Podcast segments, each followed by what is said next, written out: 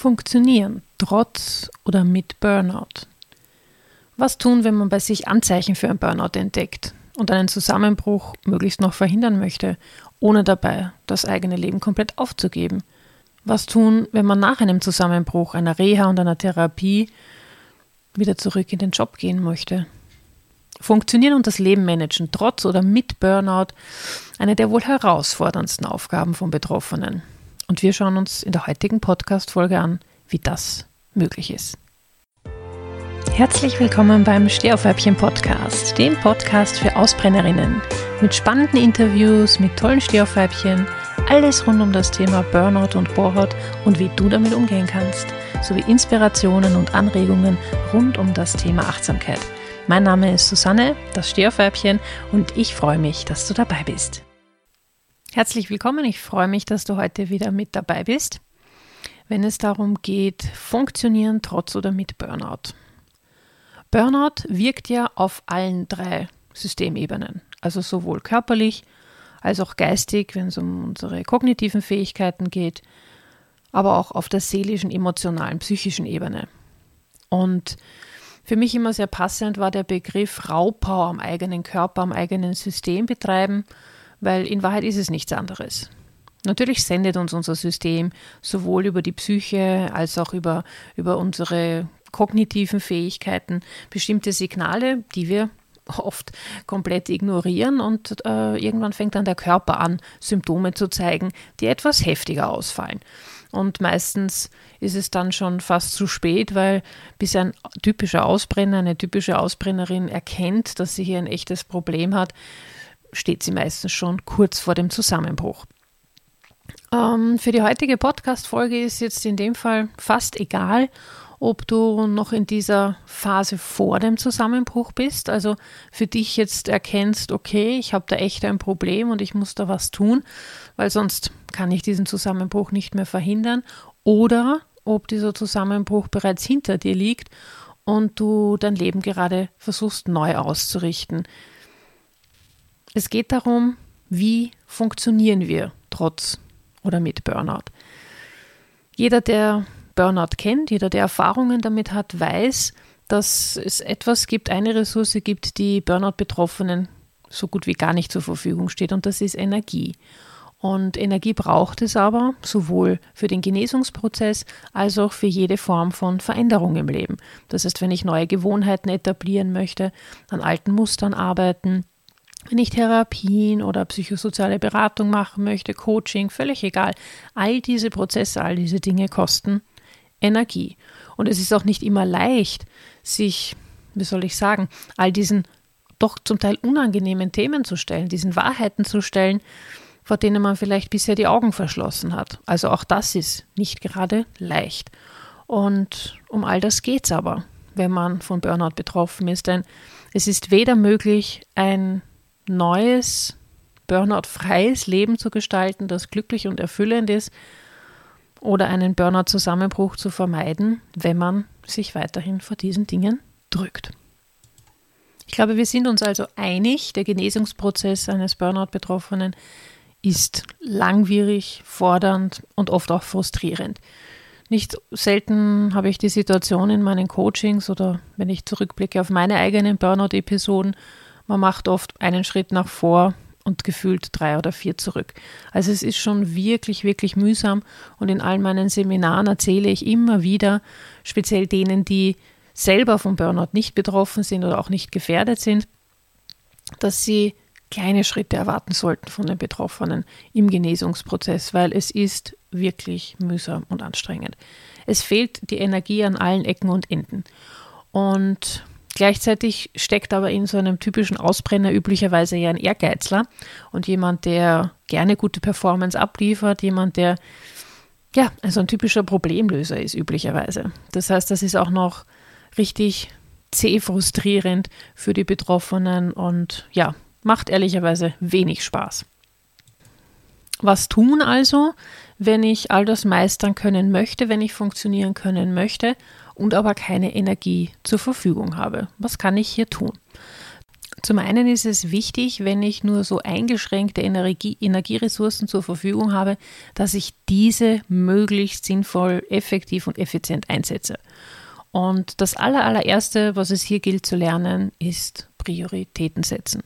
Denn ich weiß noch, als ich damals nach einem Burnout-Zusammenbruch wieder zurück in den Job gekehrt bin, ähm, relativ früh muss ich sagen, weil ich halt optimale Bedingungen dafür hatte, ähm, da bin ich mit, weiß ich nicht, 20, 30, ja, ich würde sagen 30 Prozent meiner Energie wieder zurückgekommen, was echt wenig ist, ja, für jemanden mit einer verantwortungsvollen, äh, mit einem verantwortungsvollen Job in einer Führungsrolle. Und das allererste, was ich lernen musste, ist, okay, wie kann ich jetzt diese 30 Prozent meiner Energie so einsetzen, dass ich immer noch eine gute Performance abliefere, dass ich immer noch äh, in meiner Arbeit gute Qualität abliefern kann. Und ja, ich habe mich damals zwangsläufig äh, mit dem Thema Zeit- und Selbstmanagement auseinandergesetzt und wie man eben Prioritäten setzt. Und das allererste, was auch die Leute in meinen Zeitmanagement-Trainings lernen, wenn es ums Priorisieren geht, ist herausfinden, was ist einem überhaupt wichtig. Ähm, weil was mir sehr oft auffällt, speziell bei Ausbrennerinnen, ist, dass sich Ausbrennerinnen neigen dazu, sich von außen ihr Leben diktieren zu lassen. Also sprich, ähm, andere setzen ihre Prioritäten und sie lassen das meist recht unreflektiert über sich geschehen.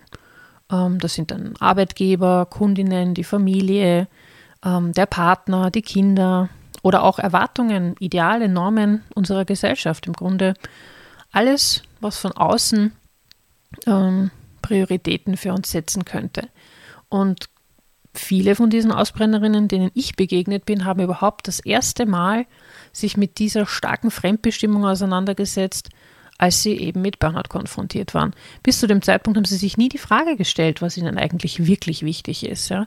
was so ihre Werte im Leben sind, was so die Dinge sind, ähm, auf die sie auf gar keinen Fall verzichten wollen, was die Dinge sind, die ihr Herz höher schlagen lassen, die ihnen wirklich Freude bereiten. Ja? Ist oft ähm, ja, eine richtige schöne Watschen, so ein richtiger Schlag ins Gesicht für viele dieser Betroffenen, ähm, wenn sie sich das eingestehen müssen und dann natürlich zum ersten Mal in sich hineinfühlen müssen, um herauszufinden, was ist es eigentlich, was mir wirklich wichtig ist.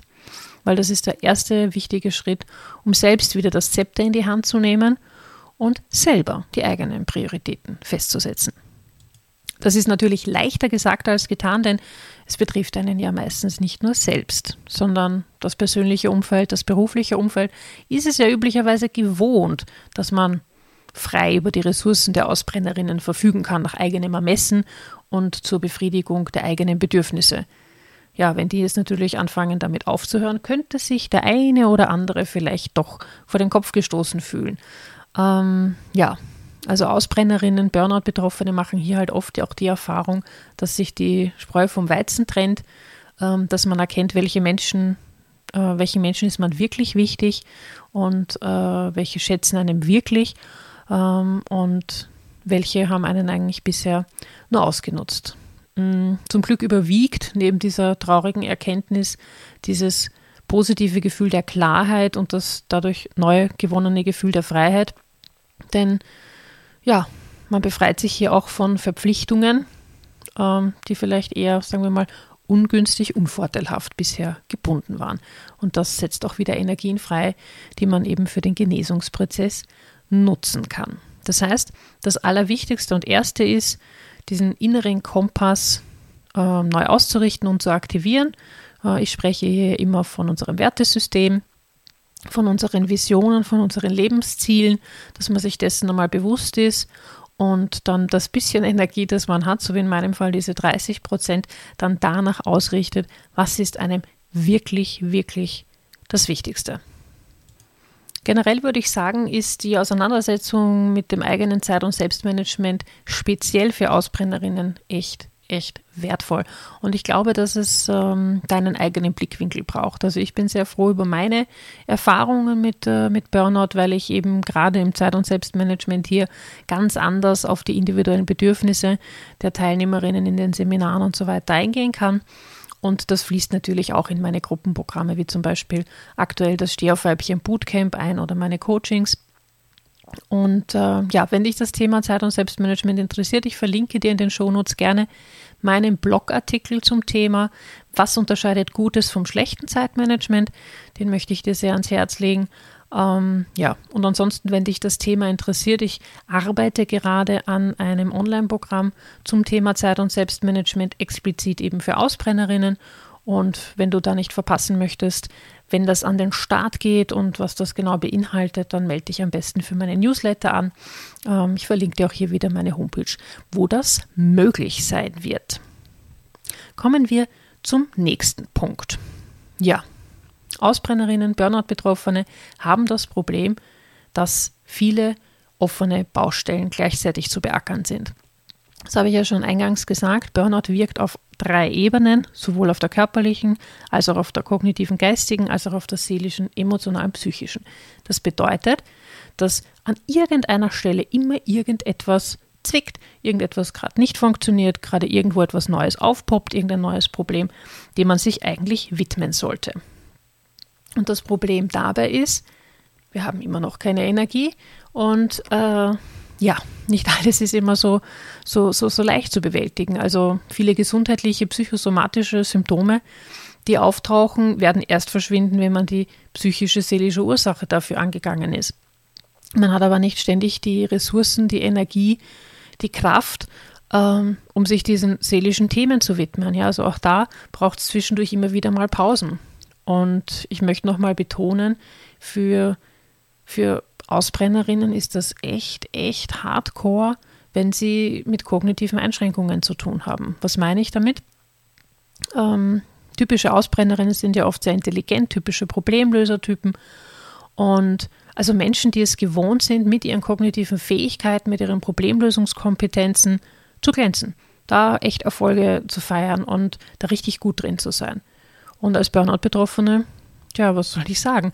Äh, aus eigener Erfahrung kann ich sagen, dass speziell Schlafstörungen dazu führen, dass man massive Einschränkungen in diesem Bereich hat. Also das fängt an mit harmlos klingenden, aber wirklich schlimmen Konzentrationsfähigkeiten, weil das nämlich jeden Tag so ist, also dass man sich nicht wirklich gescheit konzentrieren kann. Die Gedächtnisleistung lässt nach, und zwar sowohl Kurz- als auch Langzeitgedächtnis. Ich hatte äh, Wortfindungsstörungen, also auch die Sprache ist davon äh, beeinträchtigt. Und es gibt viele andere Themen, die da auch noch eine Rolle spielen könnten, um jetzt einmal nur die zu nennen, mit denen ich bei meiner letzten Burnout-Episode am meisten zu kämpfen hatte und was mir auch meine ähm, Klientinnen immer wieder erzählen. Wie wirkt sich sowas im Alltag aus? Also das fängt einmal damit an, ähm, dass ich zum Beispiel, viele meiner Klientinnen trauen sich nicht mehr Auto fahren, weil die Unfallgefahr natürlich steigt und zwar auch im Alltag. Also nicht jetzt nur zwangsläufig, wenn ich Auto fahre oder schwerere Maschinen bediene, sondern ich laufe häufiger gegen Türstöcke, beim Kochen verbrenne ich mich leichter oder schneide mir den Finger, ich stolpere über Stufen, über meine eigenen Füße. Also das war so der ganz normale Alltag, ja. Mm, was natürlich auch ganz furchtbar werden kann, ist, wenn man vergesslich wird, ungenau wird. Ähm, weil das ist auch so ganz untypisch für Ausbrenner. Und ja, dann fangt es mal an, den Schlüssel zu vergessen oder auf der Einkaufsliste werden ein paar Sachen übersehen oder man vergisst generell, dass man seinem Partner versprochen hat, fürs Abendessen etwas mitzubringen. Man vergisst Geburtstage, wichtige Abgabetermine in der Arbeit. Ähm, ja, ganz viele verschiedene Dinge können da echt Probleme verursachen. Und ähm, ich weiß noch, als ich damals ähm, als Projektleiterin tätig war bei dieser letzten Burnout-Phase, da war es so, dass ich in Meetings saß und ja, ich war der verantwortlich für, für, für ein ganzes Team und für ein ziemlich großes Millionenbudget. Ähm, das heißt, da wurden auch Entscheidungen getroffen, die gewichtig waren.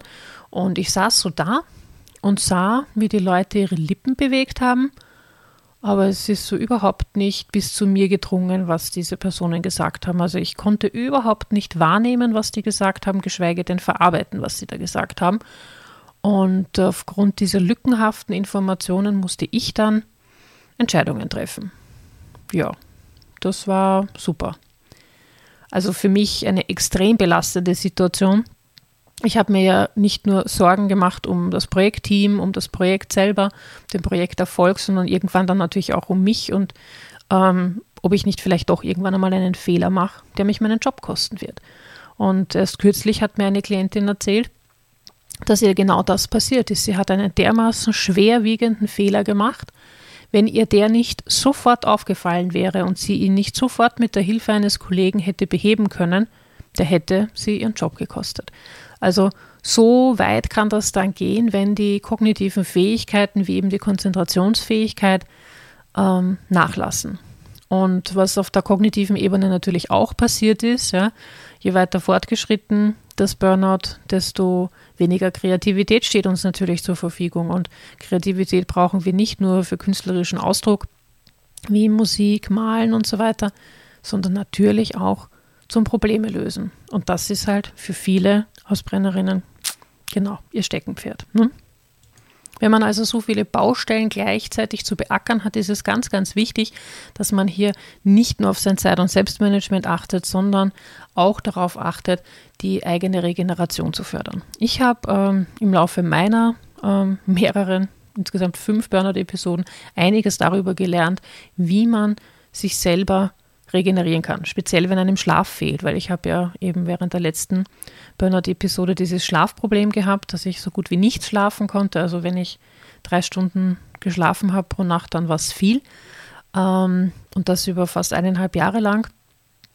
Und äh, ja, und andere Wege der Regeneration, also wie man dem Körper äh, zur Regeneration verhelfen kann, das sind Sachen, ähm, die, wo ich glaube, dass, dass jeder Ausbrenner, jede Ausbrennerin sich auf jeden Fall was aneignen sollte, weil das kann man immer gebrauchen. Also selbst wenn der Zusammenbruch noch nicht vor der Tür steht oder ähm, auch unmittelbar nach dem Zusammenbruch, einfach weil keine Energieressourcen da sind und je Energieressourcen schonender wir umgehen, desto besser. Und da hilft eben die Selbstregeneration. Es würde jetzt den Rahmen dieses Podcasts, dieser Podcast-Folge sprengen, euch im Detail zu erzählen, was es da alles gibt. Wenn dich das Thema interessiert, schreib mir gerne auf Social Media, auf Instagram oder auf Facebook, ähm, was dich da am meisten interessiert und dann schaue ich, dass ich da eine eigene Podcast-Folge dazu aufnehme.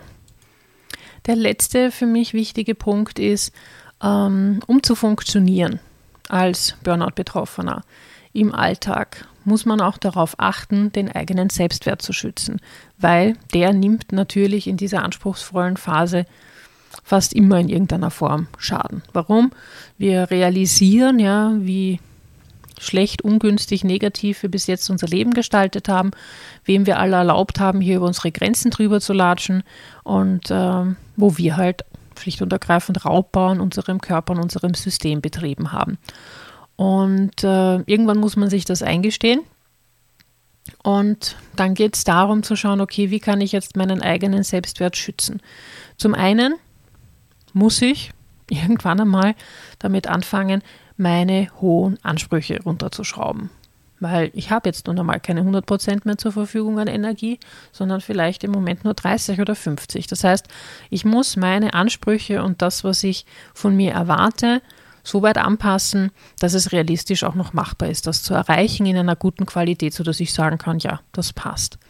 Und das Zweite ist, und das liegt den meisten Ausbrennerinnen ja eher, wie wir schon in den letzten Folgen gehört haben, die eigene Performance zu verbessern. Also sprich in Richtung Selbstoptimierung zu gehen. Wobei ich da stark dazu tendiere, und das habe ich jetzt eh auch schon voreingangs gesagt, das Zeitmanagement, das Selbstmanagement, die Regenerationsfähigkeit und natürlich auch das eigene Energiemanagement ähm, ja, zu verbessern.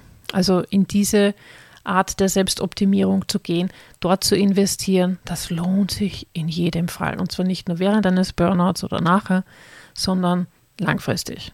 Weil dieser Raubbau am eigenen Körper, das braucht Jahre, bis das wieder in Ordnung kommt. Und wenn man verhindern möchte, dass es äh, wieder passiert oder dass man noch größere Schäden davon trägt, dann macht das auf alle Fälle Sinn. Und wenn du jetzt sagst, puh, ja, okay, das sind echt äh, heftige Themen und ich sehe, dass ich da Potenzial habe auf meiner Seite, dann möchte ich dich gerne dazu einladen, dir die Infos zu meinem Stehaufweibchen Bootcamp anzuschauen auf susannesalomon.com slash schrägstrich äh, Bootcamp. Und ja, im Idealfall starten wir Ende August. Kann sein, dass äh, nachdem das ja ein Angebot für Frauen ist, wir erst im September starten, nach dem Schulbeginn, also Mitte September, ähm, wird abhängig davon sein, welche Teilnehmer sich melden. Es wird eine kleine Gruppe sein von Frauen, von maximal acht Teilnehmerinnen, die ich dann zwölf, Mo äh, zwölf Monate ist gut, zwölf Wochen lang begleite. Ähm, und da werden eben unter anderem genau diese Skills angegangen. Ich freue mich, dass du heute wieder mit dabei warst. Ich hoffe, du konntest dir für dich etwas mitnehmen. Lass mich gerne wissen, was so deine Gedanken dazu sind. Ähm, am besten auf Facebook oder Instagram. Da poste ich auch immer meine Podcast-Veröffentlichung. Das heißt, einfach drunter schreiben, einen Kommentar. Freue ich mich, was deine Gedanken dazu sind. Ich wünsche dir jetzt noch einen schönen Tag und wir hören uns hoffentlich nächste Woche. Ciao!